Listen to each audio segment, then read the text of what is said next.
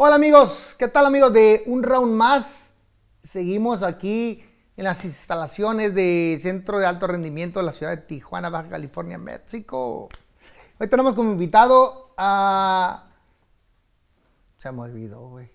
Luis Antonio Álvarez. Luis Antonio Álvarez, el abuelo. Es que más, más toda la gente le dice el abuelo, el abuelo, el abuelo. Yo desde que llegué aquí al INDE, el abuelo, el abuelo, el abuelo, y aquí, pues, campeón, Víctor. ¿cómo estás? Bien, muy bien. Gracias por Oye, invitarme. este, el famoso abuelo. ¿Quién te puso el abuelo? Uf.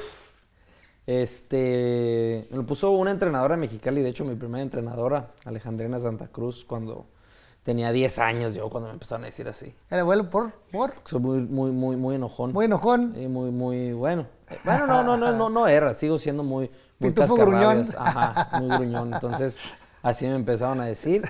Y como me emputaba cuando me, cuando me decían así, pues me empezaron más a decir, Más a así, decir. hasta que ya pues se me Ya te quedó así. gustó. Pues ¿Te gusta?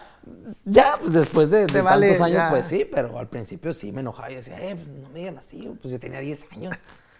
Y de que, no, no, no, te vamos a decir abuelo. Y de que, bueno, pues así se me quedó y así me empezaron a conocer en el, en el medio todo, desde cuando estaba morrillo, ¿no? Que iba a Olimpiadas Nacionales y todo eso. Y pues ya después de los Juegos Olímpicos de Londres, pues todo el mundo me empezó a conocer así, pues ya, ahí sí ya se me quedó. Él ha sido medallista de bronce, tiro con arco. ¿Qué tan padre está sentirse Robin Hood? y- Pues es, es un deporte bastante bonito, es muy técnico, muy técnico, tiene mucho control mental también. Sí. Y lo mejor del tiro con arco es muy longevo. O sea, realmente no hay un límite para practicarlo, para calificar unos Juegos Olímpicos, a diferencia de otros deportes, ¿no? El atletismo o las pesas, o pues, no sé, ¿no? Algún deporte que ya después de los 30, 35. Sí, sí, el casi boxeo, los- el boxeo. El boxeo también. ¿no? Sí, ya estamos pelas. Este, pero no, afortunadamente en el tiro con arco es, es- es muy longevo. Incluso en los Juegos Olímpicos de Tokio había un señor de 57 años tirando ahí. No ganó el señor, pero pues le pega todavía, ¿no? Entonces no hay, no hay, no hay límite por, por ese lado, ¿no? En este Hoy me, di hoy me di cuenta, fíjate, hoy presentamos el- un, tor- un torneo nacional de cachibol que va a haber aquí. Y entonces me di cuenta que ya estoy listo para jugar cachibol, güey. Aunque te rías, ya estoy listo para jugar cachibol. Ya, ya este tienen eh, 40, 49, 50, 59. Entonces yo ya quepo en la, en la 40, 49, güey. Ya estoy ahí pegándole a la, a la, a la de veteranos, a la de 50. Ya, ya, ya tengo 46. Este, y les dije, les dije, pónganse truchas porque ya próximo ya voy a llegar a la categoría más, más fuerte, a la máster ahí, a la, a la veteranos. Pero está padre, qué bueno que es un deporte que, que puedes disfrutar por muchos años. Mm. No sé cuántos años lleves en esto, pero pues está padre estar a no sé qué edad mantengas la, la fuerza y qué tanta fuerza tengas para soltar. Para tirar. Este, bueno, eh, yo tengo ya, ¿cuántos? Pues como 22, Ya 21 estás años. abuelo, güey, ya ves. 21 años ya compitiendo este, en esto. Eh, y pues es como todo, es técnica, ¿no? Es técnica, sí, el arco este, pesa, tiene un peso aproximado, aunque eso ya es muy, muy, muy, muy personal, cada quien puede tener un arco muy pesado, muy ligero. Y la fuerza que tenga el arco, pues también es muy personal, depende, no sé, hay arcos que pesan un kilo, dos kilos y tienen una, una, una, una fuerza de 40 libras. Por ejemplo, el arco que yo uso actualmente pesa alrededor de unos 3 kilos y medio y tiene 52 libras de, de fuerza, ¿no? Con lo que sale la flecha. Y pues ahora sí que es resistencia a la fuerza, ¿no? O sea, entrenar la parte técnica del tiro, fortalecerla en, en- en- en la preparación física y pues ahí te la llevas, te la llevas desarrollando técnica y fuerza. Es la, es la, es la, la combinación de esas dos. ¿Listo para hablar de todo? Sí, claro. Ah, listo.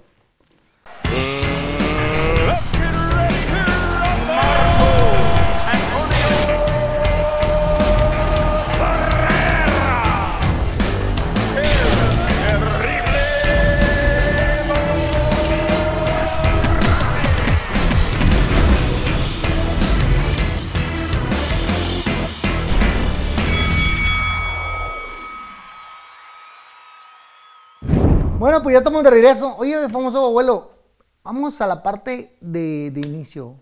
Tú provienes de una familia que es conformada por... Eh, pues bueno, eh, mi familia, este, pues bueno, mi papá, mi mamá, mis, mis dos hermanos, yo soy el mayor de tres hermanos. Ahí. Pero pues el- el- el- la familia no es ajena al deporte. O sea, mi abuelo este, era, fue pelotero y le gustaba mucho el box también. Eh, todos mis tíos este, también fueron peloteros. O sea, en la familia este, no es ajena al deporte. Todas mis primas jugaron básquetbol en la universidad. Mm, No todos llegaron al nivel olímpico como yo, pero pues todos, por lo menos a un nacional, cuando recién eh, eh, inició la Olimpiada Nacional, o nacionales universitarios, una sobrina de pesas, este, Carla Lucía, que, también estaba aquí en el Instituto del Deporte hace muchos años, que fue creo que tres veces campeona nacional de pesas. También llegó a ir a, una- a un, a un mundial universitario, a una universidad mundial, me parece. Entonces, pues bueno, en la familia no es nada ajeno al deporte, ¿no? O sea, no soy el primer deportista en la familia. Mis hermanos también practican eh, el básquetbol. Yo ahí más o menos lo cascareo. Y pues a mi abuelo le gustaba mucho, mucho el box. Yo me acuerdo cuando, cuando mi abuelo todavía vivía. Mi abuelo falleció en el 2015. El tallo murió y le decían a a mi- a mi tata. Y le gustaba mucho el box y mirábamos mucho las peleas de pues, los sábados de fin de semana, ya saben, ¿no? En la programación de, Sí. de la tele. Y hay veces que nos quedábamos hasta más noche viendo pues peleas de, de antes en, en, en- en- YouTube y así, ¿no? Una pelea que, le digo, yo no sé mucho del, del, del box, aunque pues uno de mis ídolos era Mohamed Ali y el, el Manny Pacquiao. Pero vimos una, a mi tío, a mi tío Noldi también le gusta mucho, mucho el box y también es pelotero. Mi, mi tío Noldi es también como mi doctor, por así decirlo. Me acompañó a todas las competencias desde los Juegos Centroamericanos del 2014 hasta la fecha, ha ido conmigo casi a todas las competencias. Y un día me dijo, mira la pelea del, del, del Sal Sánchez contra el Wilfredo Gómez. Wilfredo Gómez. Y esa, de esa, esa, esa pelea está chida que le puso una zarandeada, ¿no? O sea, sí. Sí, sí, sí. Sí, sí me acuerdo que, que- que vimos esa pelea en, en internet con mi tata hace muchos años. Y pues eso era algo bonito, ¿no? O sea, eso era algo bonito. Le digo una vez más, yo no estoy muy familiarizado ni tanto con el béisbol, ni tanto con el básquetbol, ni tanto con el boxeo, pero ahí le sé más poquito- o menos. un poquito de todo. Un poquito de todo, ajá. Está bien. ¿Y cómo, y cómo fue tu primer inicio con, con mi, el arco? Mi primer inicio, fíjese que a pesar de que yo empecé a los 10, 11 años en Ciudad Deportiva de Mexicali, porque toda mi familia es de Mexicali, Baja California, um, yo antes tuve como acercamientos con el tiro con arco y el primerito fue cuando tenía como 4 o 5 años, que miraba esta película de, de Disney, ¿no? Del zorrito que sale como Robin Hood. Película hace muchos años. Sí, sé Y, y me gustaba y la miraba de morrillo y hacía arquitos ahí en la casa y todo eso. Ah, después, cuando tenía como unos 7, 8 años más o menos, inspirado por los videojuegos, por el Zelda, a mí me gustaba mucho jugar esa, esa madre en el 64. Y, y pues en el rancho de mi abuelo, de mi tata del Tallo, allá en, en el Valle de Mexicali, mi hermano y yo hacíamos muy austeramente, sin conocimiento alguno de, de los arcos, ni flechas, ni nada de eso. Hacíamos arquitos de madera y le tiramos a las cachorras y todo eso, este, cuando estábamos morrillos allá en el rancho. Y ya después entré formalmente, eh, igual en un, en un programa de detección de talentos de aquí del estado de Baja California, en Mexicali, con esta, la familia de Santa Cruz, con Alejandrina Santa Cruz, que fue la que me puso el apodo del abuelo. Y ahí empecé, ¿no? Esos fueron mis inicios. Todas estas personas de aquí fueron mis inicios. Y llegó un punto en el que, mm, en el que yo también lo, lo- lo pensaba, ¿no? Y, yo dije, si realmente quiero hacer algo este, en el tiro con arco, pues me tengo que ir de aquí, de, de Mexicali, ¿no? La primera vez que salí de mi casa fue primero aquí, en el Centro de Alto Rendimiento, y después me fui a México a entrenar allá con la preselección nacional. Y, des- y desde entonces, que eso fue más o menos con el 2010, desde entonces hasta la fecha he estado pues, por todos lados, ¿no? De repente cuando califiqué a los Juegos Olímpicos de, de- de- Londres. Espérate, 2000. ya vas bien Ah, adelante, güey. pues ya es que- ya es- estás llegando al chingas, ya estás llegando al final Pero es que eso es parte de, o sea, mis inicios fueron aquí, después me fui a México, No, luego, pero luego regreso para acá. Cuando, cuando empezaste aquí, ¿cómo fue tu, cómo fue tu proceso de empezar? ¿Quién te llevó a, a- finalmente a empezar a tirar? Ah, pues mi, mi- mi familia, o sea, como, y como le, le digo, ¿no? Como no somos ajenos al deporte, Sí. allá en Ciudad Deportiva, en Mexicali, pues no es como aquí el CAR, que es como exclusivo para puros atletas. Allá pues todo el mundo... más general. Ajá, todo el mundo va y de esas, ya saben, ¿no? Que la gente va y camina en la Ciudad Deportiva y todo eso. Ahí fue donde vimos, ah, un campo de tiro. Y dije, ah, pues fuimos, pedimos informes. Ah, sí, tráigalo al niño, que la chingada, ¿no? Entonces ahí fue cuando empecé a tirar, ¿no? Primero, pues obviamente con arquitos, pues de madera, chiquitos, que no tienen mucho poder, con ligas para aprender la técnica y todo ese tipo de cosas. Y así pues me la aventé desde el 2003, cuando yo empecé ahí a tirar. 2003. 2003 o 2002, algo así, no recuerdo exactamente. Eh, y pues bueno, esos fueron los inicios, esos fueron mis inicios. Y de ahí, pues todo ese... Espérate, güey. ¿Cuándo fue tu primer nacional? Mi primera Olimpiada Nacional, ah, la del 2004, en Hermosillo. ¿Cómo te fue? De la chingada. Por. Pues porque estaba morro. Estabas pues. morro. ¿Cuántos años tenías? Estaba morro, pues tenía, ¿qué?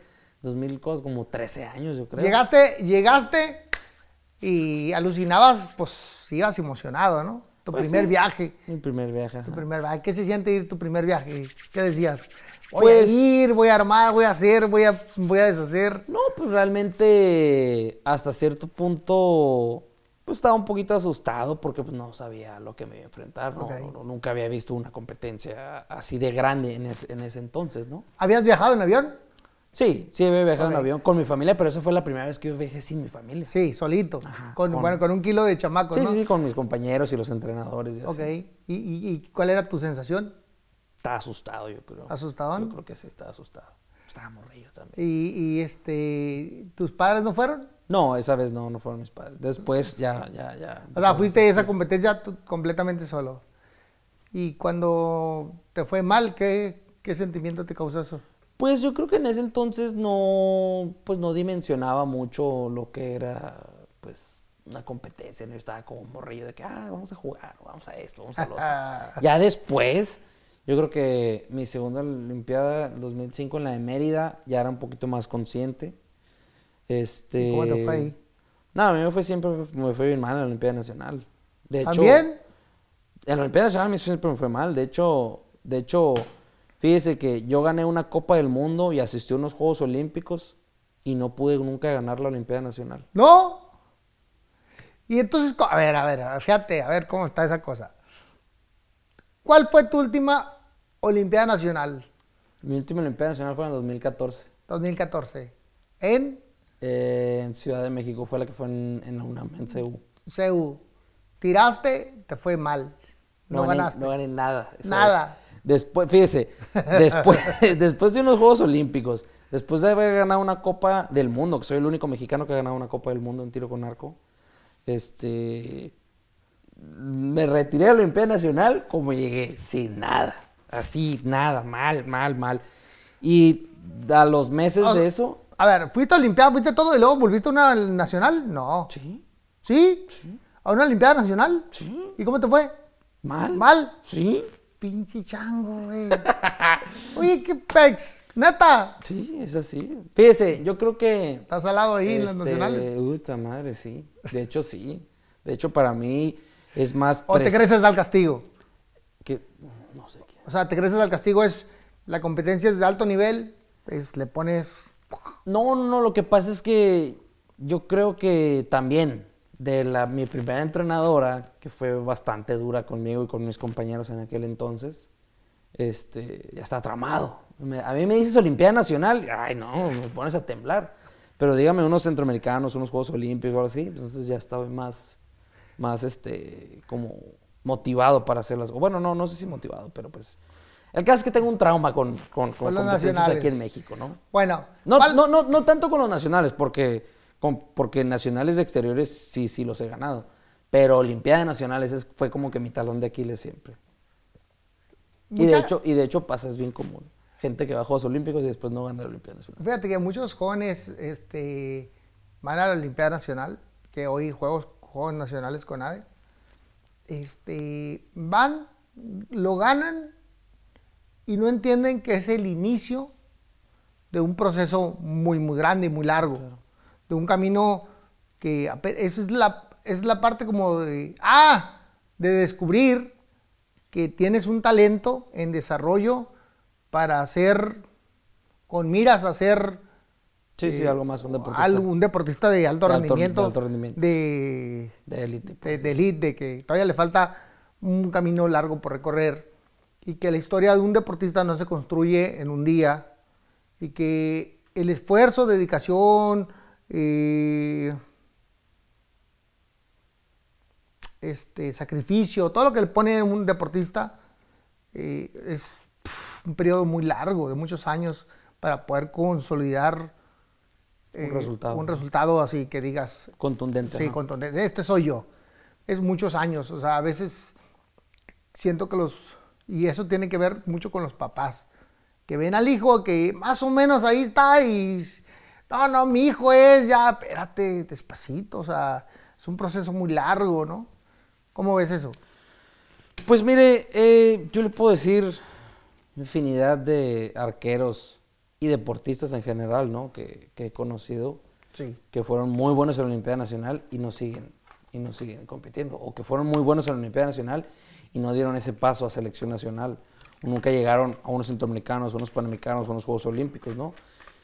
Y pues, pues bueno, afortunadamente mis padres a mí siempre me apoyaron, o sea, en el sentido de que, pues, a ver, ¿realmente quieres tirar? No, pues que Simón, ah, pues te vamos a apoyar en todo, no, nunca se metieron mucho.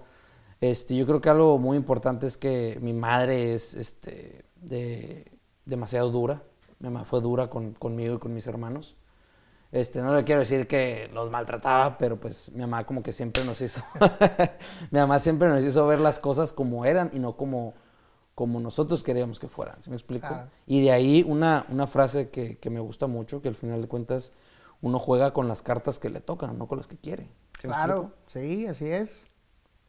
Entonces, pues bueno, eso es... eh, también en el tiro con arco, yo soy el único arquero que sigue activo, este, tirando y compitiendo de la primera generación de arqueros de aquí de Baja California. O sea, ninguno sigue activo como arquero, ¿no? O sea, eh, independientemente que este año no me va a tocar estar en el equipo nacional y todo eso, pero de todas maneras sigo entrenando, sigo compitiendo y sigo pues con la meta de calificar a Juegos Olímpicos el año que viene. Pero antes de que me digas para adelante, dime un poquito para atrás, ¿qué te motivó? Porque eso me intriga. ¿Qué te motivó a seguir compitiendo si te iba mal en los, nacionales, en, los, las, en las Olimpiadas Nacionales mal? Yo creo que fue porque, mm, porque me decían que no iba a poder. Eso fue lo que me dijeron. O sea, a mí me decían, y me lo han dicho muchas veces, tú no sirves para el tiro con arco. Incluso un entrenador nacional, antes de los Juegos Centroamericanos del 2010, el entrenador nacional en ese entonces, a mí me dijo, tú íbamos a, a- a- a tirar un selectivo para los Juegos Centroamericanos del 2010. Yo estaba ahí en México, estoy adelantando un poquito, pero... No, no, no, dale. Y me acuerdo que pues yo llego con mi arquito, ¿no? Así, ah, tirar el selectivo. Y me dijo, no, no, tú, tú no vas a tirar. ¿Por? Le digo, ah, cara, pero, pero ¿por qué? Sí. Dice, no, no, tú no sirves para el tiro con arco. Ah, cabrón. Tú ya, tú ya no sirves para el tiro con arco. Ah, cabrón. ¿Cómo le pones, a- cómo le dices a un morro de 18 años eso, pues? Y yo me quedé así de que, ay, güey, qué pedo. Yo creo que ahí me entró un, un enojo muy grande hacia todas esas personas que me decían, este, no lo vas a lograr, no lo puedes lograr. A mí, una entrenadora, una, bueno, mi primera entrenadora, este, una vez me dijo, aquí no vas a hacer, bueno, no aquí me refiero al campo de tiro, me dice, como aquí en México o aquí en la vida, por así decirlo, ¿no? No vas a hacer lo que quieres, vas a hacer lo que puedes. Y yo me acuerdo que ese día me agarré los huevos y porque todos le tenemos miedo a la profe en aquel entonces, o todavía. Este, sí, está cabrón. Sí, un pinche trauma de morrillo te queda toda la pinche vida, ¿no? Y me acuerdo que me agarré los huevos en ese entonces y le dije, ¿sabe qué? No. Yo creo que sí puedo lograr lo que yo quiero. Y pues yo creo que eso fue lo que me ha motivado. No sé si sea un tipo de motivación o sea un combustible que alimente mi, mismo, mi misma furia, mi mismo enojo interno, porque yo tengo mucho eso. tengo muchísimo enojo, muchísimo resentimiento dentro, porque aquí es un, es, es un juego de emociones muy grandes. Y yo la mayoría del tiempo tengo emociones muy fuertes, reprimidas, ¿no? Sobre todo este, enojo, frustración, resentimiento, ira, envidia, soberbia. Todo ese tipo de emociones son las que... Son las que Ah, reconozco, más bien- la reconozco. Ah, sí, claro, por supuesto. Yo soy el primero que le digo que yo soy un mamón de primera. No le tiene que preguntar a nadie. Yo soy un mamón de No primera. pasa nada.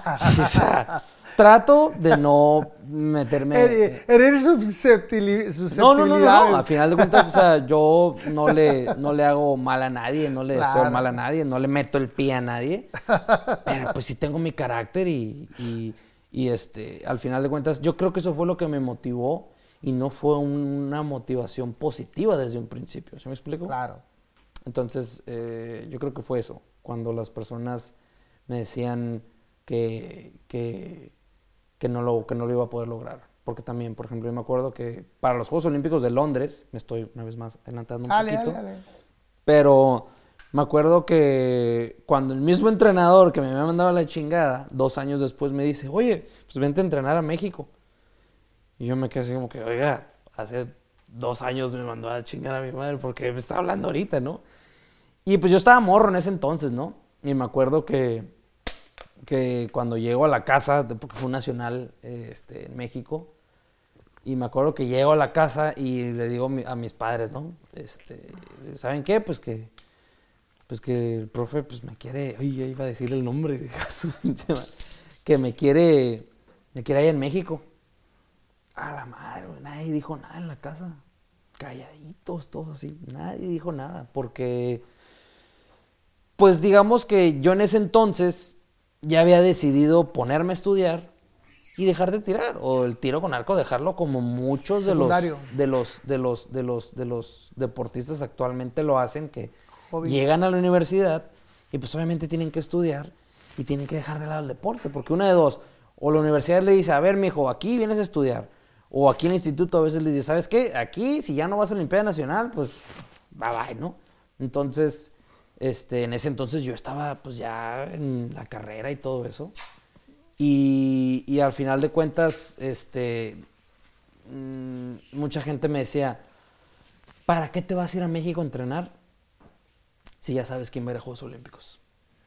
O sea, ¿para qué te vas si ya sabes a quién van a llevar? Van a llevar a tal, tal y tal. Y me acuerdo que, que, que- que en ese momento, en esos momentos, este, a, a muchas personas yo les contesté, le dije, ya sé que los van a llevar a ellos, pero no puedo dejar de intentarlo. O sea, no puedo decir, ah, pues no me voy porque ya sé que no voy a ir. Aunque no voy a ir, tengo que intentarlo, tengo que tirar. Más bien, quiero tirar y quiero demostrarme a mí que, que, que, que sí sirvo, que sí puedo hacerlo. Yo creo que esa ha sido una de las, de las cosas que me han ah, impulsado a seguir adelante. Y aprovechando esta recta que vas ahí, eh, si creías que alguien más iba a ir en tu lugar, si creías que, que alguien por los procedimientos, procesos o por la manera que, que la federación ya tomaba en ese momento, y tú dices que, que lo tenías, te sentías que lo tenías que hacer, eh, ¿pensabas que lo podías lograr? O sea, sí realmente, o lo hacías nomás por chingarles la vida también. No, no, no, no, no, sí, sí, sí pensaba que lo podía lograr. Yo creo que muy en el fondo, este, sigo pensando y creyendo que, que puedo lograr las cosas, ¿no? Que puedo llegar una vez más a Juegos Olímpicos, este, y que puedo ser una vez más medallista olímpico para, para México, ¿no? ¿Cuál fue tu primera competencia eh, internacional? Internacional, Sí. ah, oficialmente como seleccionado nacional fue en el 2012. En ¿A dónde el- fuiste? En el, mismo, en el mismo año de Juegos Olímpicos, yo fui a mi primera Copa del Mundo que fue en, la, en Shanghái, la segunda Copa de- del Mundo en Turquía y la tercera Copa del Mundo en, en Utah, en Estados Unidos, y esa Copa del Mundo fue la que gané. O sea, mi tercera Copa del Mundo la gané y después, al mes de eso, fueron los Juegos Olímpicos. Pero Yo- antes de que, de que ganaras, tú, es- la primera, ¿cómo te fue? Mm, Copa del Mundo. No recuerdo exactamente. Segunda, Tampoco me acuerdo. Y tercera, nomás te acuerdas que ganaste. La, la tercera me acuerdo que gané. Llegaste, tiraste, ganaste, y cuando te dieron, cuando te subiste al podio, o cuando sabías que ganaste y sabías que tiraste, o tenías que esperar el resultado de alguien más, pero des- definieron que ganaste, ¿cuál fue tu sentimiento? Pues fue, un- fue un- fue una sensación muy bonita, porque, pues, le digo, el primer mexicano que gana una Copa del Mundo. Este. Y no lo pude celebrar mucho, porque como había una. Como no estaba muy claro quién iba a ir a Juegos Olímpicos en ese entonces, pues ahora sí que ni modo que yo estar ay, festejando y pues mis compañeros pues como que pues, no sabemos quién va a Juegos Olímpicos. O sea, como que la situación no ha meritado mucho como para festejar. Y aparte en lo personal, yo creo que nunca he festejado un triunfo, un logro, una medalla, un campeonato, algo. Yo creo que nunca me he dado esa, esa oportunidad de festejar algo, no sé, cuando gano una medalla o algo así, ¿no? Sí, te entiendo, te, enti- te entiendo a medias y te explico rápido. Yo, yo he tenido esa sensación que dices, de que estás ahí, lo vives, pero algo de ti no te permite, no te permites tú tener esa emoción. ¿Por qué? No sé, este, no sé, porque no sé descifrarlo. Hoy yo apenas después de muchos años, güey, me emociono más vi- viendo algunas peleas mías que en aquellos años. Mm. Sea, veo esas peleas y digo, ah, qué, qué, qué- qué chingón. Pero bueno, eso, es- es lo vivido. Pero, oye, no te permitías vivirlo, seguramente en alguna parte de tu vida, este, y no, y no muy lejos, porque ahorita te hice una propuesta, fuera de la, fuera de la, de las cámaras, con un tema psicológico. Te va a ayudar mucho, te va a ayudar mucho. Este, créeme que si lo aceptas, te va a ayudar No, no, mucho. sí, claro. Y esa parte la vas a empezar a disfrutar. No sé si va a mejorar tu vida o la va a empeorar, no sé. Porque cuando la gente vive su realidad, todo el entorno cambia, ¿no? Pero bueno, eso, eso pero lo vas a vivir, lo vas a sentir más. La- lo bueno o lo malo lo vas a sentir más. Pero bueno, volviendo al tema del deporte, ya estabas ahí, ¿Qué se siente saber? Porque en- es- son dos cosas diferentes. El ser campeón del mundo, como en el boxeo, por ejemplo, que es lo máximo, y, y en el deporte como en el tuyo, ajá. este, ir a los Juegos Olímpicos es Máximo. el- lo máximo y el sueño que muchos quisieran tener. ¿Qué se siente saber que sí vas a ir a las Olimpiadas? Fíjese que um, yo muchas veces, cuando estaba más morro, ¿no? Sí. Me imaginaba este, el momento en el que, en el que me ganaba el pase a Juegos Olímpicos o que me decían vas a Juegos Olímpicos o el ganar una competencia y saber que con esa competencia iba a calificar a Juegos Olímpicos. Sí me pasó en, para cuando califiqué a Tokio, que gané eh, eh, la plaza en un campeonato panamericano en Monterrey en el 2021.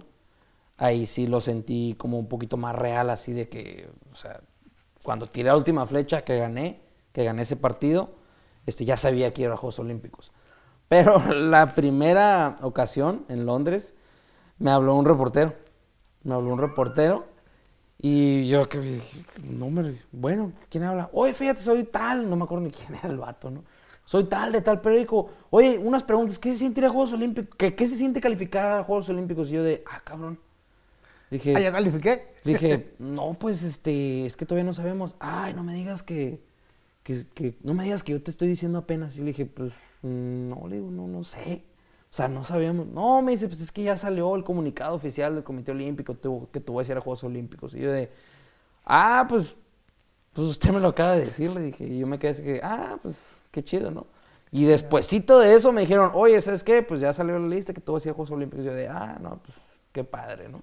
En ese momento, ¿no? Igual, yo estaba muy morro, no sabía, mm, no, no, no sabía la, no, dimensionaba la magnitud de, de- lo que era ir a los Juegos Olímpicos. Pero al final de cuentas eh, es un orgullo ir a unos Juegos Olímpicos, ¿no? Representar a tu país. Y no nomás a tu país, a tu estado, a tu familia.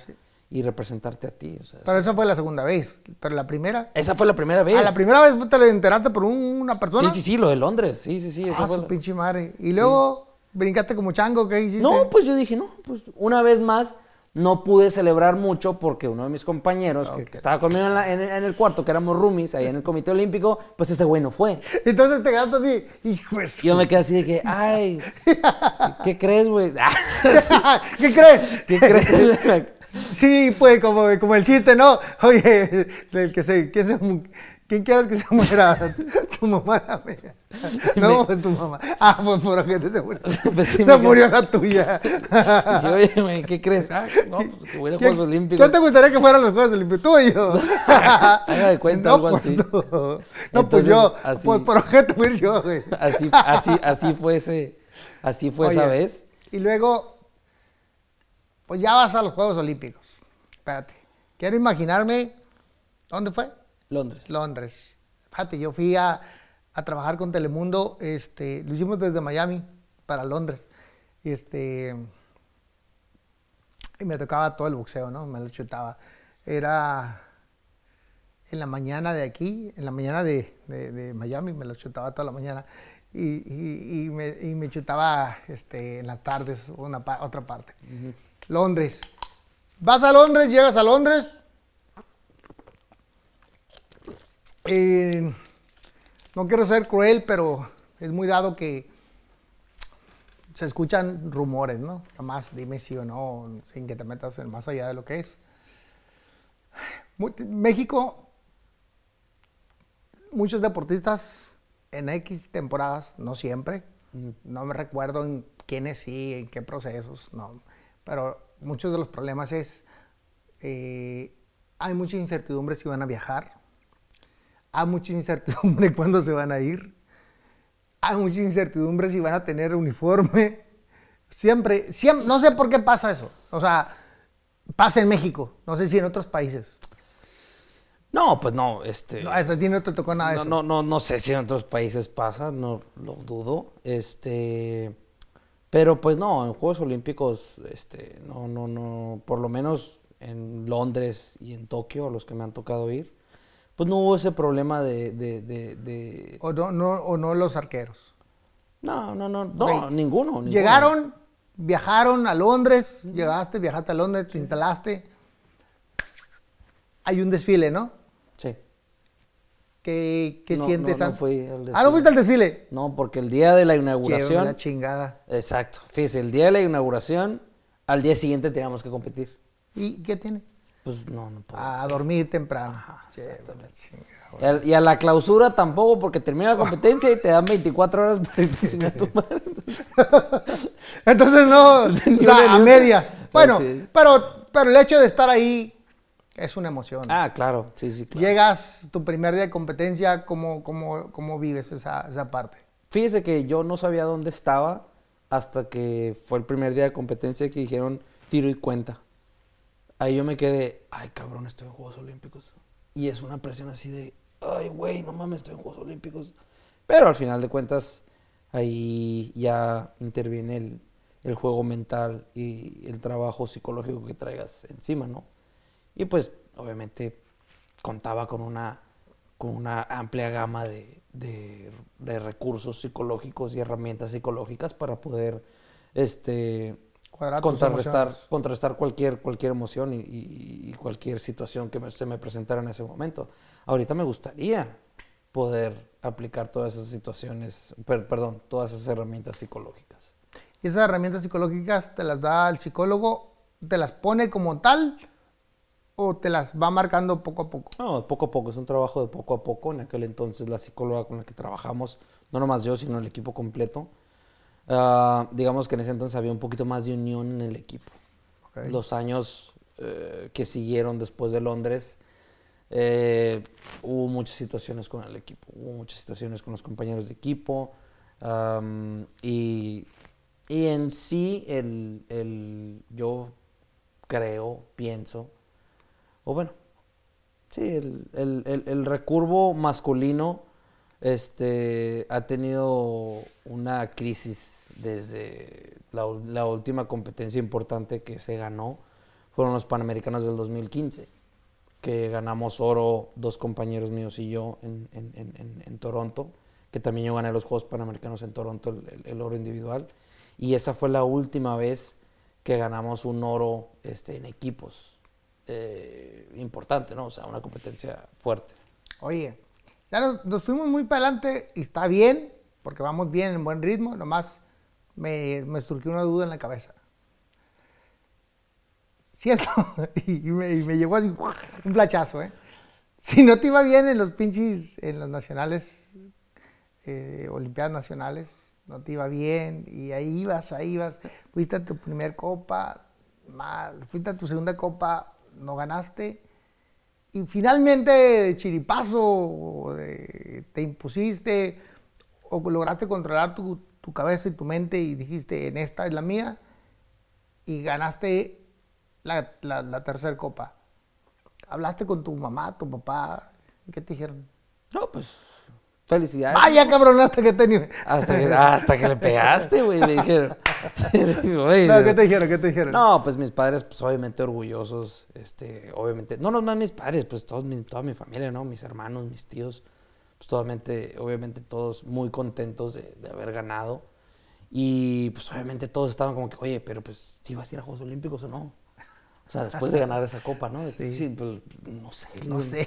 O sea, el profesor, el entrenador no, pues, no ha dicho nada, no han dicho nada. O sea, el presidente de la federación, bueno, la presidenta de la federación, la presidente de la federación en ese entonces, este, no, pues no han dicho nada ni nada.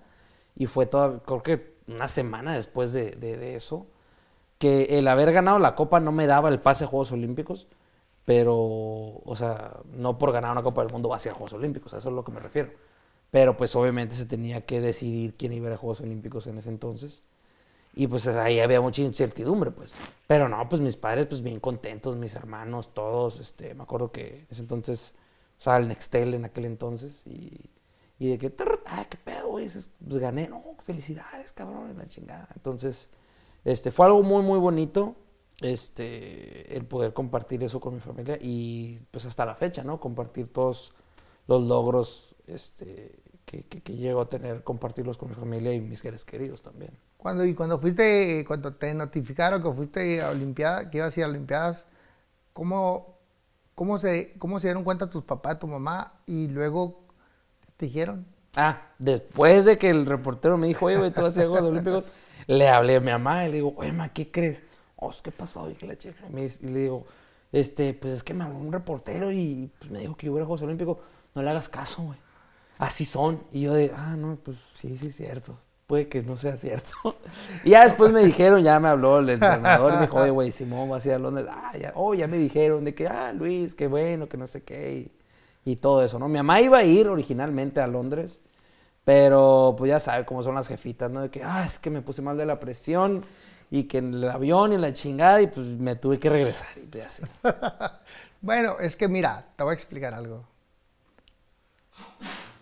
Tienes que entender que la presión, la presión, no- y no me refiero a la, a la arterial, la presión de, de, de saber que vas a, que alguien de tus seres queridos va a hacer algo grande, pues no es fácil, ¿no? No, yo sé que no es fácil, está Este, cabrón. y los sé. nervios traicionan, Ey, ¿no? gacho. Y a veces, a veces nos pasa eso. ¿No te ha pasado a ti que, que a veces nos preguntamos, ¿qué chingado estoy haciendo yo aquí, güey? ¿No? Así de- ¿no? Tengo como 10 años Pues, preguntándome eso. ¿Y qué ando haciendo yo aquí? O sea, estás así. Ay, cabrón. Y dudas, ¿no? De ti. Claro. ¿Dudas? ¿Sí te ha pasado? Sí, ¿Qué- por supuesto. qué- no, es un qué- buen qué- pedo. Tengo más Sí, de claro. 10 años con eso. ¿Qué pasa? A ver, cuéntame tú, esa, esa, esa, esa, ese alucín. Fíjese, yo creo que también es algo que usted dijo desde, desde el inicio de la charla, ¿no? Que muchas veces tiene que ver algo este, de los padres, ¿no? Sí. Pero en mi caso no fue de los padres. Yo me acuerdo de en la primaria, antes de que yo empezara a tirar con arco, estaba en una, una primaria, no voy a decir nombres, no voy a decir este, qué primaria. era. Dilas, hombre, no pasa nada. Pero yo me acuerdo que tenía una profesora de, de- en quinto semestre, en quinto semestre, en quinto, en quinto de primaria y en sexto, ¿no? Entonces, en quinto Pinche profesora, era una hija de la chingada. Digo, yo también era, era como la chingada, ¿no? O sea, claro. estaba la clase dando a la profesora y yo estaba jugando con el Game Boy así abajo del, del mesabanco, ¿no? Digo, también yo, este, fui, fui tremendo de niño, este, pero hasta cierto punto, eh, Al- hasta cierto punto bien portado. No, no, no, es que sí era bien portado, pero pues sí era travieso como la chingada, pues. Pero no, no eran, no eran travesuras muy, muy feas, ¿no? Así, muy graves Sí, o algo no, así. No, sí, no, no. sí, entiendo. Entonces se da cuenta que, que esta profesora, eh, me acuerdo que, que, que me decía, este, o decía de que, ah, la tarea, niños y la chingada, ¿no? Ah, que fulanito, de estrellita y la chingada, y de que, ay, Muchachos, nunca vayan a ser como Luis, me decía, porque es un irresponsable, que no hace la tarea. Y, y así siempre me traía de su cochito. De todo- bajada, de bajada, Todo sí. quinto. Y cuando pasé a sexto, me acuerdo que, que, que, que, que fue así como que. Qué bueno que ya no va a estar esta profesora. Y que vuelve a tocarme esa pinche profesora, ¿no? Y después, o sea, muchos años, yo dije, quiero ir con esa pinche profesora a decirle, fíjese, ¿se acuerda que dijo que yo nunca iba a hacer nada y que nunca iba a lograr nada? Pues fíjese, pero al final de cuentas, este, yo, no, en serio, muchos años. No, sí, sí te creo. Sí, sí, sí, güey, yo también he vivido esas. ¿no? mu- No, no, muchos años me quedé con ese de que voy a decirle hasta de lo que no a la pinche vieja, ¿no? Pero después dije, eh, a lo mejor no era algo personal, a lo mejor la señora eh, está pasando por algo. Digo, ya después de un entrenamiento mental, de sesiones psicológicas y todo eso, entendí que a lo mejor no lo hacía este, con una mala intención. Claro. Y de nada, de nada me iba a servir a mí ir a decirle de cosas y ganar 20 segundos de, sati- de satisfacción cuando a lo mejor la doña ni se acordaba, Sí, ¿no? no, no, no. Entonces, no, no tiene caso. Pero ese tipo de cosas son las que nos marcan. Ese Claro. tipo de cosas son las que nos marcan. Y, y al final de cuentas, eso es en lo que tenemos que trabajar. Fíjate que ahorita que dices eso, güey. La otra vez fui, hace unos años atrás, fui a, a Tecate. Y andaba encampañado, ¿no? En la campaña. Entonces me toca hablar con un grupo de, de, de escuela. Y estaba platicando yo del deporte y la canción y cosas, ¿no? Y de repente me pregunta la... Bueno, entramos en un área de preguntas y respuestas y me pregunta la maestra. Eh, disculpe, ¿usted hasta qué año académico estudió? Y me quedé viendo, le dije, preparatoria, señora. ¿Tiene alguna carrera? Eh, profesional. No, no, no, no. ¿Tiene una carrera académica? Pues no, no tengo una carrera académica porque me dediqué al deporte. Este, sí, pero usted ha logrado, oh, que la chingada. Entonces le dije yo, ah, mira señora, le dije, este, oiga profesora, ¿usted qué soñó ser? No, me dijo, yo soñé ser, este, eh, licenciada en educación, en la educación, estoy estudiando maestría, pero mi sueño es, es doctorado. Ah, bueno. Bueno, pues lo que usted está soñando, doctorado, yo hay cuenta que en el deporte Lo hice. Yo lo tengo, sí, ¿no? Eh, yo desayuno, como ceno, una época de mi carrera, puro deporte, desde la mañana hasta la noche, para poder ser quien quería ser. Para estudiar, dije, no, señora, no. Así el librito, no agarre nunca el, librito. Pero no entienden la dificultad. No entienden o a veces menosprecian. Sobre todo los que estudiaron, menosprecian lo que un deportista hace. Sí, claro. Creen que está fácil, o sea, ¿no? Está es que sencillo. yo, yo creo que, yo creo que, por ejemplo, todo el mundo va a decir que algo es fácil, pero aquí viene lo interesante es cuando le dices, a ver, hazlo. Hazlo, sí. Ese es, ese es, Como diría Mike Tyson, ¿no? Todos tienen un plan hasta que te encuentras arriba del ring golpeado, eh, golpeándote, eh, que alguien te está golpeando. No, y por ejemplo, en el box, pues está un cabrón que te está metiendo chingazos. No, no. En tiro con arco, un cabrón te gana y nunca lo tocas, nunca haces nada.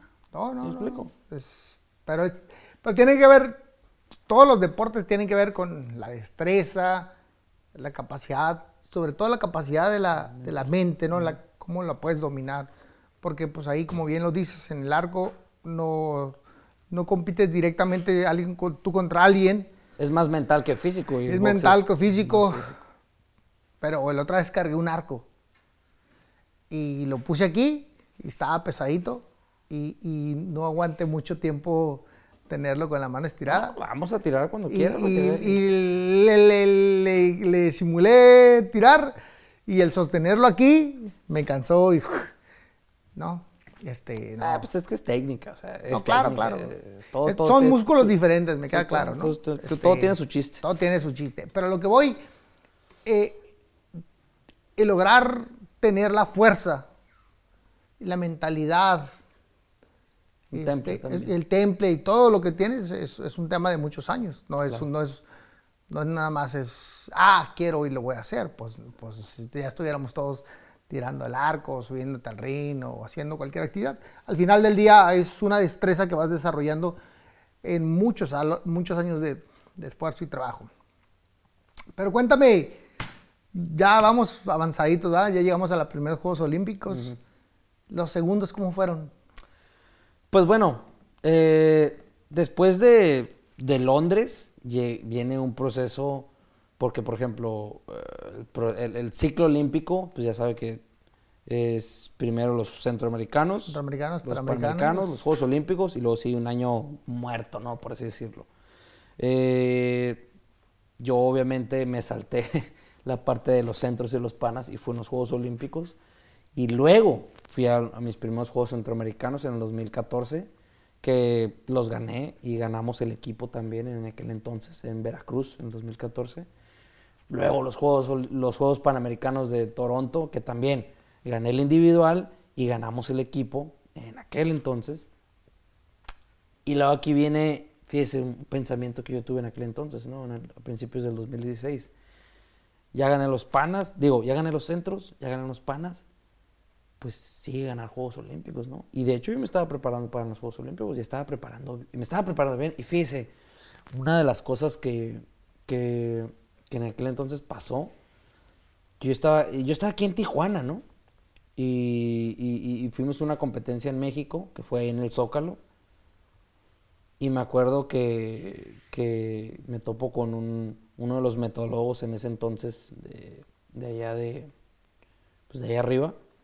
Y me acuerdo que me dice, oye, güey, ocupas prepararte para Juegos Olímpicos". Y yo de, pues, pues sí, jefe, o sea, no se preocupe, yo me estoy preparando, ¿no? O sea, que, que, que, que, pues, que, le diga, ¿no? O sea, ¿qué hago? Pues, ¿Qué hago? ¿Qué más hago? pues, ¿qué más hago, no? Me estoy preparando bien. No, no, no, no, no, tienes que prepararte mejor.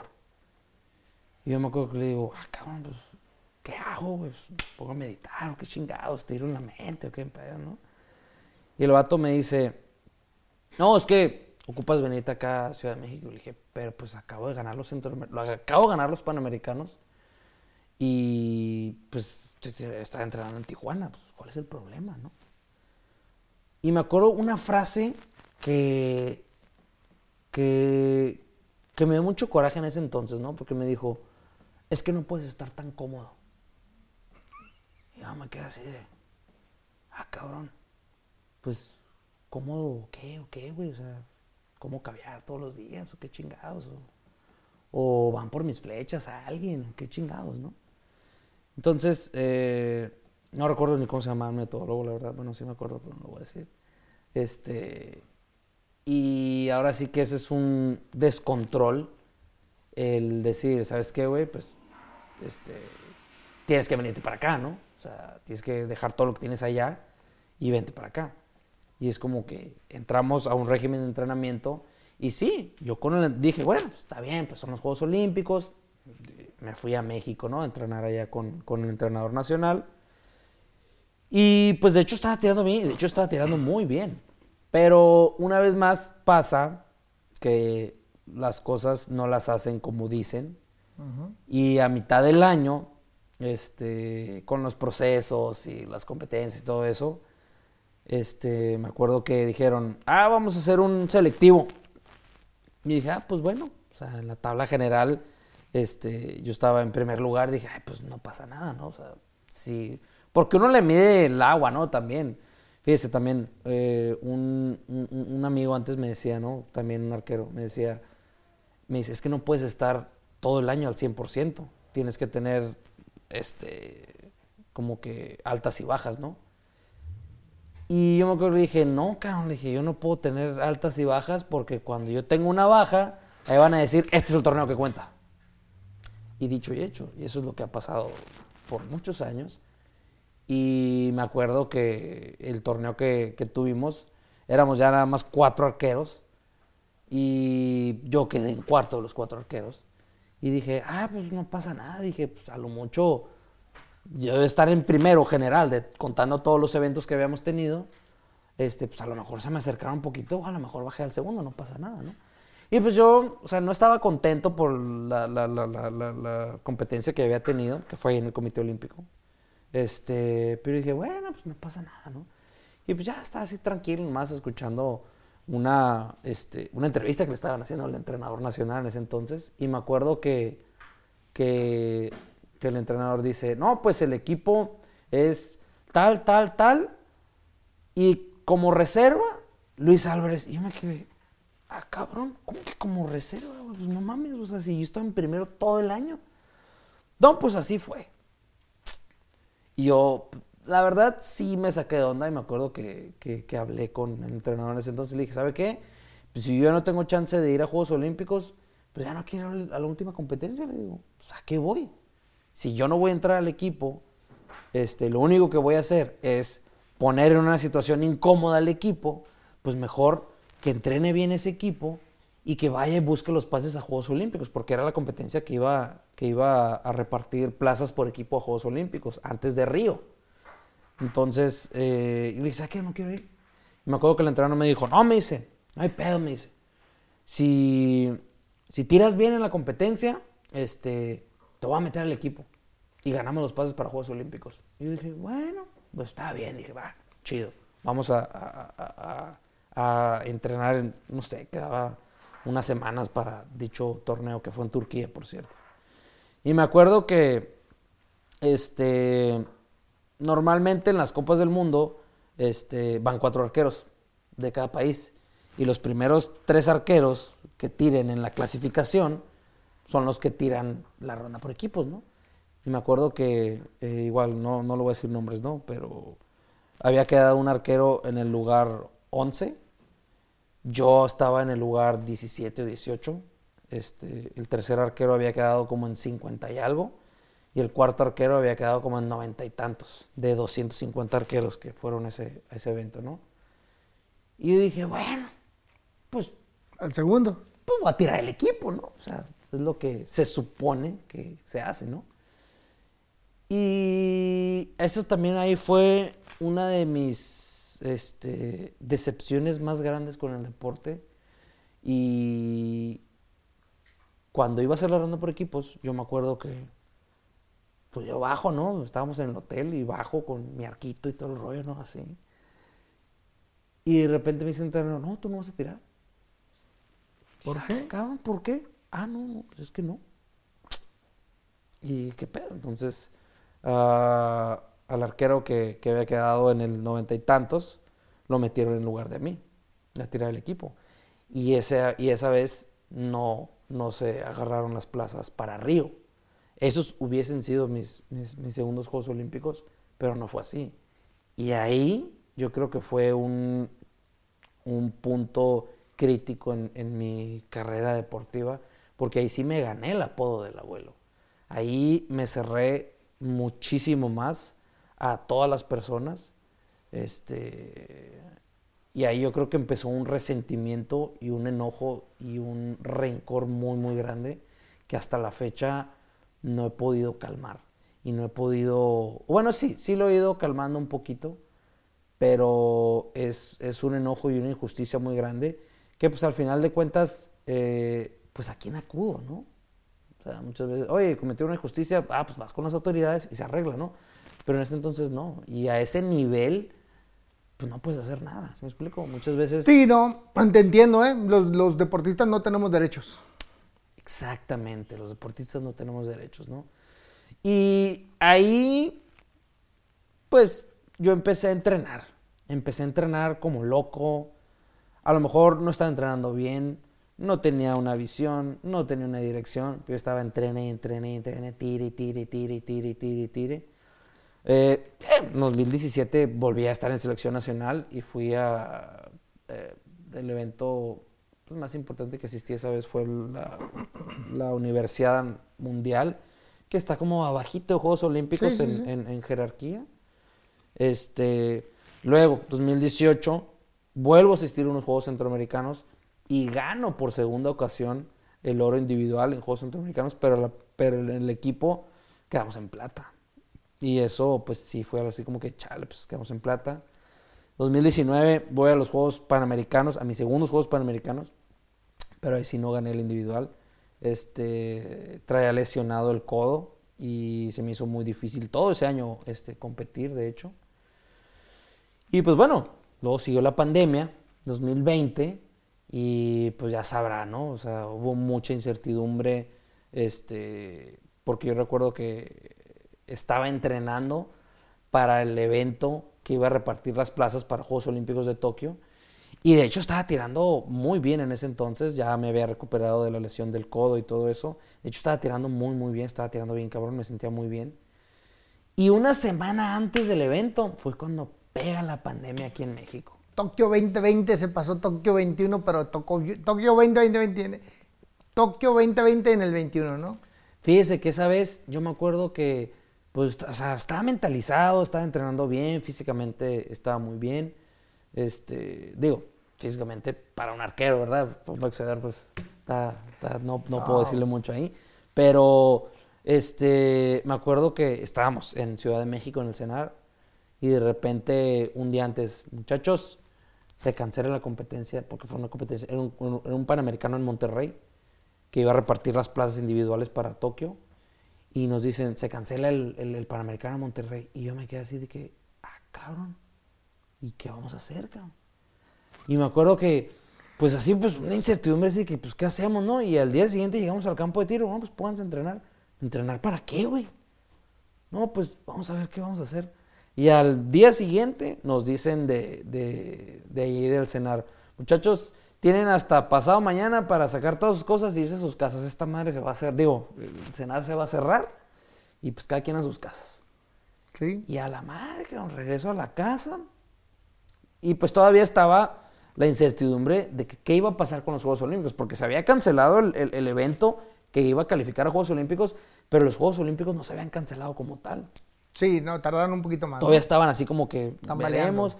Y como a los dos, tres días, no, no es cierto, fue un poquito más como... Yo llego a Mexicali y me dicen, ¿sabes qué, cabrón? No puedes venir a entrenar. Y yo, ¿pero por qué, cabrón? No, no, es que pues, aquí la ciudad deportiva, el instituto, el deporte, nadie puede entrar. Y yo le decía a los directivos en ese entonces, oye, güey, pues dame chance, cabrón. No puedo dejar de entrenar porque no sabemos qué va a pasar con los Juegos Olímpicos. Además, el campo de tiro está grande y estoy solo, le digo, toda la vida he entrenado solo aquí en las mañanas, ¿no? No, no, es que no. Le dije, mira, no subo nada ni nada, pero déjame entrenar. No, el caso es que no se pudo, ¿no? Y la pinche incertidumbre de los Juegos Olímpicos, hasta que sale la, la- la noticia, ¿no? Oficial de que los Juegos Olímpicos se cancelan. Pero todavía no se, no se sabía si iban a ser al 2021 o nos vemos en el más. 2024, ¿no? O sea, de plano que se cancelen. Entonces, había veces noticias muy, muy, muy Drásticas. positivas de que no, los Juegos Olímpicos sí se van a hacer. Y de repente otras Muy de que no, que no. no se van a hacer los Juegos Olímpicos hasta el 2024. Entonces, fue una etapa de mucha ansiedad, de mucha Sí. incertidumbre, y pues todos andábamos así como locos, ¿no? o sea, así como que, ¿qué, qué pedo, no? O sea, Fíjate, yo estaba eh, en, en la Cámara de Diputados, era diputado federal, y de repente, pues se empieza a escuchar bien fuerte lo de, lo de, lo de este, ¿cómo se llama? el COVID. La pandemia. Ajá. Y entonces, yo como me gusta chismear, yo ya había visto que, en- que en, que en China y en Europa venía fuerte, ¿no? Sí. Pues de hecho, a- recuerde que, que- que como por noviembre y diciembre del 2019, pues estaban todos los videos de China, de que Italia y de que Europa, sí, sí. y aquí nos estábamos cagando de risa. Nos estábamos, sí, cagando de risa, pero ahí te va. No sé, tengo un amigo de, de, de Tijuana, o de Mexicali, Tijuana, Mexicali, que trabaja allá y, le, y se dedica, es inf- infe- infecciólogo, Tiene que ver con... Sí, sí, sí. Y entonces le digo, oye, güey, no sé por qué fuimos a comer. Y le digo, oye, he escuchado mucho de la, de la, de la, de la enfermedad que hay allá en, en- en China. Sí, ya está próxima a llegar, me dijo. ¿Cómo? Sí, va, vamos a cerrar. las- vamos, acuérdate lo que te digo, Eric. Ten cuidado, este, protege tu familia. Se van a cerrar las ciudades. Este, no sabemos cómo tratarla. Todavía no hay nada. Este, es una pandemia, va a ser una pandemia y va a estar bien fuerte, me dijo. Este, yo te aconsejo que compres comida. que compres comida y te vas a tu casa y te encierres con tu... Y entonces yo me quedé y, y dije, ¿será cierto que este güey me está vacilando? No, pues es que lo mirábamos. y le todo dije, como sí, cura, pues, en todo cura. Y entonces. le digo, oye, güey, y, y se va a enfermar mucha gente, se va a morir mucha gente, me dijo, mucha, no tienes una idea. Este, ya hay datos de cuánta gente se va a morir por estado y, y en todo el país. Ya me empezó a explicar. Dije, "Ah, ¿y cuánto puede durar eso? Eric, puede durar dos, tres, cuatro, cinco años, no sabemos. ¿Tanto? Sí. Sí, me dijo, va a estar cabrón. Ah, su pinche madre. Dije yo, ¿neta? Sí. Pues salí de ahí y me tocó ir a, a entrenar a Jaime porque iba a pelear en esos días. Y llegué y les dije, ¿saben qué? Acabo de hablar con un güey que me dijo que está próximo a cerrarse todo, güey. Y que, o sea, casi estoy seguro que no vamos a pelear. Y me dijeron, nah, sí, güey, no vamos a pelear. ¿Te acuerdas que la gente se quedó sin papel? Sí. Ah, pues a los unos tres días antes, unos cuatro días antes, me contaron toda esa historia. Entonces, a los, yo regresé a la Cámara de Diputados y al día siguiente me dijeron, Vámonos. cerrado, vámonos. Y, ah, cabrón. Y llegué al Otomí, este, y estuve un día, dos días, y nos hablan y nos dicen, se canceló la pelea. Ya, está cancelada. Sí, sí, Vuelen de regreso a Tijuana. Uf, y ahí vamos a Tijuana, y ya dije, güey, por si sí o si no, compren mandado y métanse a su casa. y dicho y hecho, yo llegué, a comprar cosas con, yo vivía con mi hijo, eh, José Fernando, que falleció y fuimos a comprar cosas y este no- y nos, nos metimos nos encerramos y de hecho me decía mi hijo el Ferni oye me decía ¿y para qué compras eso? ¿tú sabes cocinar? y yo me reía le decía sí cabrón pues quién más va a cocinar o, ¿quién, quién viene a la casa a cocinarnos? no pues nadie ¿verdad? y entonces nos, nos la pasamos él y yo un ratito ahí muy alegres este, le corté el pelo. Le dije, te doy una feria, güey, si me dejas cortarte el pelo. Si te la corto mal, y se lo corté, este, jugamos. Nos divertimos haciendo muchas tonterías, haciendo, el comi- haciendo la comida, este, fue, el- duramos él y yo eh, viviendo un año juntos, mi hijo y yo, y, y este, y, nos, y la pandemia nos, nos quedamos solos en la casa. La pasábamos bien, nos divertíamos, pero bueno, volviendo un poquito al tema, este, eh, y suspendieron, suspendieron eh, olim- olimpiadas, ¿no? Su- Suspenden los Juegos Olímpicos, Juegos Olímpicos. hasta el 2021. 21.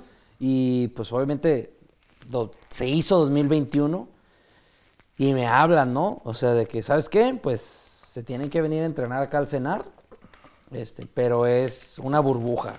Van a entrar al cenar y nadie va a poder salir. Y yo en la madre, que no. o sea, Yo me acuerdo que la primero que le dije al entrenador en aquel entonces, le dije, ¿sabes qué? Yo no quiero. A Chile yo no quiero irme al cenar, estar encerrado. Este, pues, no. Me dijo, ¿sabes qué? Me dice, dale chance, son los Juegos Olímpicos, es nomás este año y ya. Y dije, bueno, pues está bien. Entonces fuimos al cenar, empezamos a entrenar y se volvió a hacer el evento en Monterrey este, en, en marzo, porque iba a ser marzo del 2022, perdón, marzo del 2020 y se hizo hasta marzo del Marzo 2021. 21. Fue ese evento al que, al que, al que asistí y gané el, el- el- el bronce en, en- en- la ronda de la repartición de las plazas y pues iban a dar tres plazas nada más. Y esa vez fue la vez que, que sí le digo que, que- que- tiré ese último partido y cuando gané pues ya sabía que iba a Juegos Olímpicos, ¿no? Tiraste el último y eso te dio el pase. Así es. para Cuando terminas, ¡zum! Y llega donde tenía que llegar la flecha, No, ahí sí me quebré. Ahí sí me quebré Sí, sí te porque. quebraste. Porque era. ya tenía rato, pues, Sí, este, de, ya. de- de- de no lograr algo, ¿no? Acumulación. Y luego, Pues ya, o sea, calificamos a los Juegos Olímpicos. Seguí, seguí estando ahí. en- o bueno, seguimos. ah, la porque no- familia ahí contigo no. No, no, no, esa vez no, porque pues nadie podía asistir, fue un evento a puerta cerrada, Puerta nada cerrada. más ya videollamadas o teléfono y así. ¿Qué le dijiste? A mis padres, pues, Pues sí, güey. ¿sabes qué?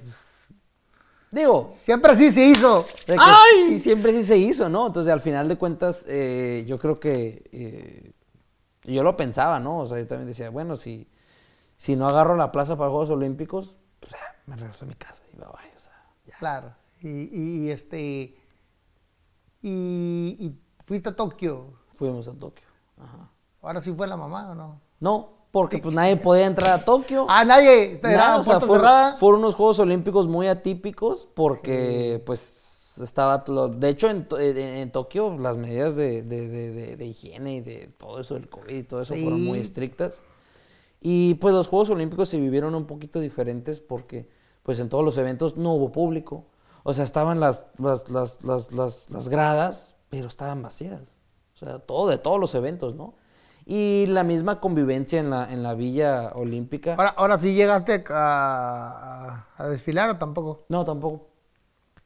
Sí, tampoco porque, porque cuando, cuando fue el desfile, al día siguiente fue cuando tiramos la ronda de equipos mixto Alejandro y yo, que fue donde ganamos el bronce.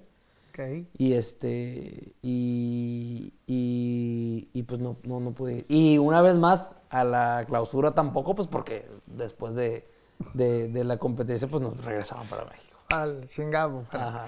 Oye, la emoción de ganar medalla después de pff, dos Olimpiadas, diez Olimpiadas nacionales fallidas. Se ríe, está cabrón. No, pero mira, es que si no nos reímos de esas tonterías, si no tienes la capacidad de reírte de tus problemas, eh, estás perdido. estás jodido, estás, estás jodido, porque eh, es emoción, es emoción, porque al final es aprendizaje, este, ¿no? Sigue siendo tu coco a lo mejor, Sí. pero volteas y dices, Aprendí de esto. aprendí eso, ¿no? Fíjese que cuando ganamos el bronce, Alejandra y yo, tengo muchos sentimientos encontrados con eso porque ha sido, pues, o sea, en jerarquía el resultado más importante que he tenido, Claro. pero no fue como yo hubiese querido. O sea, no fue de la manera, mi rendimiento no fue el que yo hubiera querido para ganar una medalla, aunque hubiese sido una medalla de bronce, ¿no? Este, no fue bueno mi rendimiento. Este, lo- hubo dos tiros que hice que no fueron certeros. Uno que no fue nada certero, una flecha que se me fue. Y aún así ganamos. Pero una vez más yo no disfruté. Mira, güey, yo creo que tienes un problema muy grande. No, sí, sí, sí, tienes un problema grande. Y, y no está lejos. O sea, yo lo he vivido, ese, ese, ese, ese, ese, ese problema que tienes. Es nomás aflojar un poquito el cuerpo, af- aflojar los sentimientos. ¿Qué- Este, qué- Qué bueno que dijo aflojar eso. porque- Nadie te va a juzgar. Nadie es perfecto, güey. No, el único, el único, el único que me juzga soy yo mismo. es darte permiso de sentir y de vivir lo bueno, lo malo, disfrutarlo, güey, no pasa nada. O sea, este, eso que los hombres no lloran, pues es un tema, Nah, esa es una falacia totalmente. Nah. todos, todos lloramos en alguna parte, ¿no? Claro. Todos nos quebramos así. "Uh", y no pasa nada, no pasa nada. Este, yo creo que te va a pasar lo mismo que a mí. Va, a pasar el tiempo y vas a verla, vas a decir, ah, qué chingo gané, ¿no? Y a lo mejor esos tiros malos o, que tú les llamas, pues, este, no pasa nada, güey. Son, son, están curadas. Mira, te voy a platicar algo rápido, la gente lo va a entender. Estoy en el onceavo, en el doceavo round con Paquiao peleando la primera vez, en el 2005. Sí pegaba recio el vato, ¿no? Pues no pegaba tan recio, o sea, más bien era muy, muy rápido, rápido, muy rápido. Y al ser zurdo, pues, este, este, era explosivo, ¿no? Y Entonces eso, eso era lo que te quebraba. El vato, güey, estoy peleando con él en el doceavo round en, en la primera vez y me cambio de zurdo, ¿no? Y mucha gente me pregunta constantemente. Y si tú le preguntas, bueno, no si le preguntas, mi esquina, que era mi papá, me dijo, Eric, no vayas a hacer ninguna locura. O sea, mantente, manténlo a distancia, es el último round, él va a salir con todo, te vas ganando, ten cuidado, ¿no? No sé si era contra mi papá, no sé si era, sí, sí, no sé si era por desafiar lo que me decían. Por Contreras. por Contreras, ¿no? No sé si era por, por la emoción que tenía de lo que sabía que se estaba haciendo. El caso es que tomó la decisión de cambiarme a zurdo. Y, y tiene que ver con muchas cosas que luego no, no alcanzo yo mismo A comprender. a comprender y a descifrar, ¿no? Pero Digo, lo hago. digo, yo, yo, yo creo que cuando uno eh, toma una decisión así, en un momento así, bajo presión, este, pues uno no lo hace con la intención de pues, que te vaya mal. No, no, ¿Sí me claro que no, no, no. yo creo que todos tomamos decisiones, este, a lo mejor en ese momento en nuestra mente era lo mejor.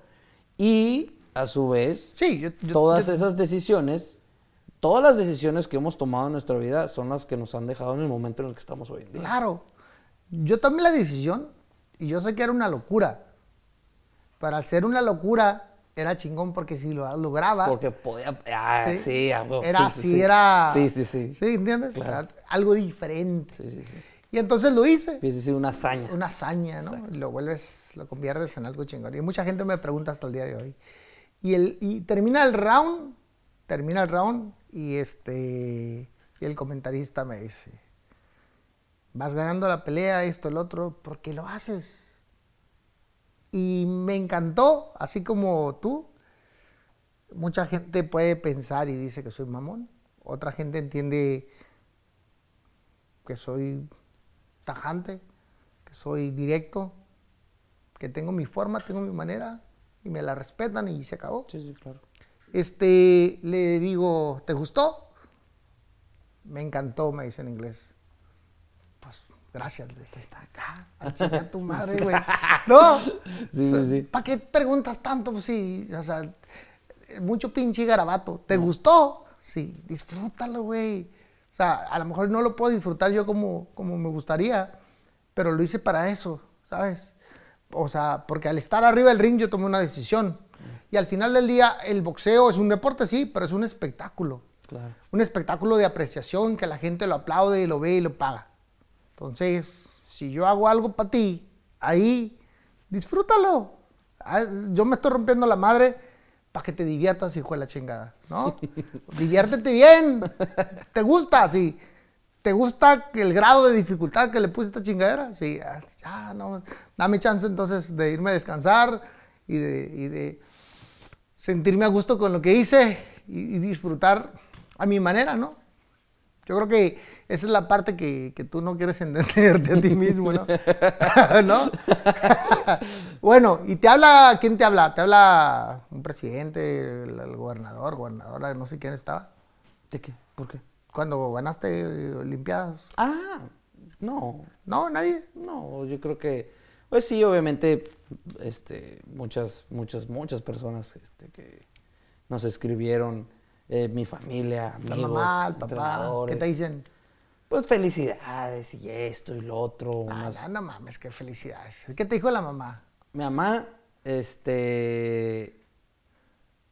Es más, a mí me platicaron que mi mamá no estaba viendo la final, porque de hecho mi mamá nunca ha podido ver una final mía este, compitiendo. No. No. Incluso cuando mi mamá fue a los centroamericanos, a los panas y a todo eso. Dijo, ahorita vengo y se salió. Ah, este güey, ahorita vengo y, y ya no ve. Y ya es cuando pasa, ya como que, ay, mi hijo, felicidades. y la Sí, madre, claro, Entonces, este. Y, y, pues obviamente fue algo muy bonito, fue un orgullo el poderle dar a, a México un, un resultado así. Este, pero me trajo más, a mí, me trajo más problemas. Antes de que me cuentes esos problemas, ¿qué se siente estar ahí, ahí paradito, paradito como gallito desplumado, pero bien firme, con la medalla, pues no la que hubieras querido, oro, no la que a lo mejor pues podía ser, pero tenías la que tenías y era bronce, ni pedo. Ahí estabas bien paradito como un gallito fino, desplumadón, pero firme, escuchando el himno nacional. Bueno, pues no se toca el himno nacional del bronce, ¿verdad? Pero Perdón, ¿no? Ah, ¿nomás del oro? sí, pues nomás del oro. Ah, no sabía, no me acordaba eso. ¿Neta? Sí. Qué ojete. Pero, no, pero al final de cuentas, este, es, es, es, es un orgullo, se siente muy bonito, ¿no? Y, y en ese momento dices, ah, este, todo, Pinches changos, ya me estaban haciendo encabronar. ¿Y luego? sí, dime, dime. este, dices, pues bueno, todo lo que, todo lo que has entrenado y todo lo que has sacrificado, que Sí. no lo veo como un sacrificio, al final de cuentas es una inversión de mi tiempo, mi esfuerzo, mi cariño y todo eso. Este, pues sí, la verdad que sí se siente muy, muy, muy bonito, pero al final de cuentas eh, son unos 30 segundos, un minuto el que estás ahí y ya después te bajas y ya se fue. Llevamos un poquito más de una hora, güey, y tú me lo querías de contar en, en 10 segundos. Oye, ¿cuál ha sido tu mejor inversión o tu mayor, perdón, tu mayor inversión en este deporte? O tu mayor esfuerzo o tu mayor sacrificio. Yo creo que, pues, el no haber tenido, este, una vida normal, yo creo.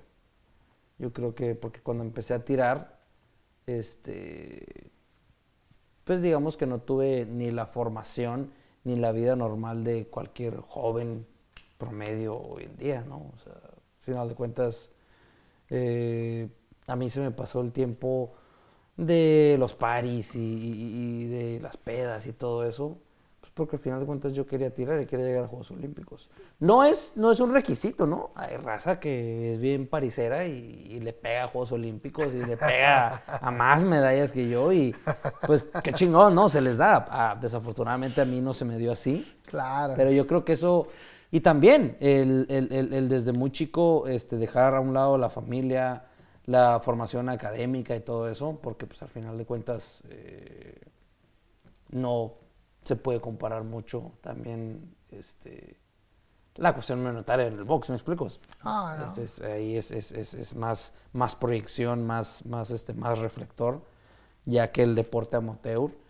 Este, pero pues yo creo que fue eso. es- Esa ha sido la inversión más grande que yo hice un cambio de, de ese, ese tipo de cosas, ¿no? Igual, o sea, nunca tuve la vida normal de cualquier estudiante o algo así. tu mayor logro, Mi mayor logro, este, hablando de jerarquías, pues obviamente fueron los Juegos Olímpicos de Tokio, el bronce junto con Alejandra Valencia, mi compañera de equipo. Pero personal, yo creo que fue cuando gané los Juegos Centroamericanos del 2018, que volví a, ganar los, los centros, que fui bicampeón centroamericano. Yo creo que ahí me di cuenta que todavía servía para tirar flechas.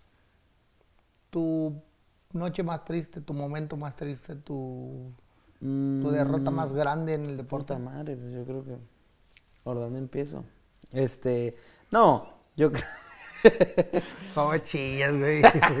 a ver, échale. Yo creo que fue el no haber calificado los, a, los, a, los, a los Juegos Olímpicos de Río, que también hubo cuestiones políticas ahí, y yo creo que este año, este año para mí es un año, este, Trágico. de- no trágico, no lo voy a decir trágico, no, no es cierto, no soy una víctima al final de cuentas, pero es un, es un año en el que si no evoluciono, ahí me voy a quedar.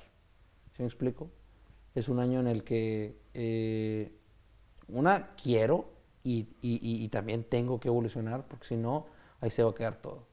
Y pues bueno, al final de cuentas, uno pues también tiene que aguantar los chingazos, ¿no? Claro. Así que pues es parte de... ¿Qué le dirías a todos esos jóvenes que tienen un sueño y que a veces se quieren vencer o, se, o están a punto de, de aventarse al piso así a chillar? "Ay"? No vas a aventarse al piso, ¿verdad? Pero eh, yo creo que lo que le diría a todos los jóvenes, este, niños, este, adolescentes y jóvenes que están ahorita tanto aquí en el CAR o cualquier actividad, ¿no? Yo creo que lo que les diría es que les valga más de todo lo que digan y que salgan a, hacer lo que les gusta que lo hagan bien, que no, que no traten de buscar una, una manera fácil de hacerlo, una manera inteligente de hacerlo y que salgan a hacer lo que les gusta nada más. No importa si no tienen motivación o si hay problemas, si las cosas no les salen bien, no importa, que siempre busquen la manera de hacerlo mejor y siempre seguir adelante. Yo creo que eso es lo que se les digo. Es lo que, es lo que, es lo que. ¿Tú crees que eso es lo que, lo que vale? Fíjate que, ¿cuál es el sueño? Porque te iba a decir algo, pero mejor. ¿Cuál es el sueño que le queda por vivir deportivamente al famoso abuelo? Yo creo que más que ganar otra medalla olímpica, yo creo que sería disfrutar el tirar las flechas. ¿No, no disfrutas tirar las flechas? Hay veces que no. Hay veces que no. Eh. Porque, ¿qué, qué sientes cuando vas a tirar la flecha? Pesadez, coraje, rabia. ¿Te has hecho un electrocardiograma? Un, Sí. este, Sí, sí, sí, sí. ¿Qué te sale? Pues nada, ansiedad, depresión, Furia. ese tipo de cosas. ¿No te sale furia? Ya estoy acostumbrado a eso. Este, ¿Qué es? ¿Pero qué es un es Sí, un en- encefalograma. encefalograma? Este, hay un examen de la casa, Sí, sí, sí. Que lo hacen los psicólogos. Mira, al final de cuentas, el deporte de alto rendimiento se trata de agarrar tu salud mental y tirarla. ¿Tirar al piso? No. Yo creo que va de la mano. Mm, sí y no. Porque al final de cuentas, como le digo, hay veces que no va a haber motivación. Hay veces que, que no va a haber ese, ese de que, ah, quiero ir a entrenar. Pero ahí es donde viene la disciplina de ir a entrenar, ¿sí me explico? Pero la parte más bonita del deporte se vive cuando lo vives con, con emoción, con alegría, con... Lógicamente, que hay, hay que hacer un paréntesis, que hay veces que estás cansado, que estás, que estás agotado, que, que, que los medios de comunicación te, te pegan fuerte o que algo alrededor de ti, alguna noticia de X evento que vas a hacer o que no vas a hacer, te lastima o que X decisión de un directivo de, de X parte te, te pega. O sea, eso lo entiendo, pero al final del día, cuando llegas al área de trabajo, yo al ring, tú a la, al campo. al campo, donde vas a tirar, siempre hay una magia. Ah, no, sí, claro, esa magia existe, ¿no? O sea, no hay nada que más que me guste a mí que llegar al campo de tiro, tirar la primera flecha, ver cómo vuela, ver cómo vuelan flechas, sentir la vibración del arco, hacer una cuerda, emplumar unas flechas. Esa magia existe. Lo que yo quiero son dieces. Siempre. Sí, pero eso... Ese es el pedo. Te digo algo, No existe. no, sí existe. No, no, no, no existe porque es, es imposible tirar dieces toda la vida siempre. Yo sé, pero por lo menos tira tu mejor 10 todos los días y, y un día eventualmente lo vas a lograr. Espero. La magia eh, se logra con trabajo, con dedicación. Cuando, cuando tú estás, cuando tú te subes al ring o te subes al campo, te metes al campo, creo que eh, no- nos preocupamos por muchas cosas alternas cuando en realidad solo nos tenemos que preocupar por algo Una sola cosa una sola cosa, que lo que haces lo hagas bien. Y todo lo demás, el entorno va a cambiar, va a cambiar. Eh, Ah, al final de cuentas, yo creo que nos tenemos que no preocupar, sino ocupar de las cosas que sí controlamos. Claro. Sí, No, lo no, que hay, no cosas, controlamos. hay cosas que no controlamos. Hay cosas que no controlamos. Pues bueno, este fue mi compa Luis Murillo. sí. eh, del Álvarez. de Álvarez. El abuelo eh, fue campeón. Campeón de Copa, ¿no? ¿O qué? Campeón de la Copa del Copa. Mundo, Campeón de Centroamericano, Copa del Mundo. Centroamericanos, Panamericanos. Y Campeón mundial universitario también. campeón mundial universitario, pero eh, medalla de bronce en los Juegos Tokio 2021 en el 22, sí, algo así. 20, 20, 2020 en el 21. Así es. Este, y ahora se están preparando para volver. ¿Será que puedas volver? Yo creo que sí. Cabrón, pónganle más decisión. Ay. Sí, voy a volver. claro que lo voy a hacer. Ahí, que se vea la energía, que se vea el, el entusiasmo. Porque si no te lo das tú, nadie te lo va a dar, güey. Eso sí, eso sí, eso sí es cierto. Nadie, nadie- la motivación no te va a llegar. No, no te va a llegar. Te tiene que, te, te tiene que te tiene que fluir de, de- del interior.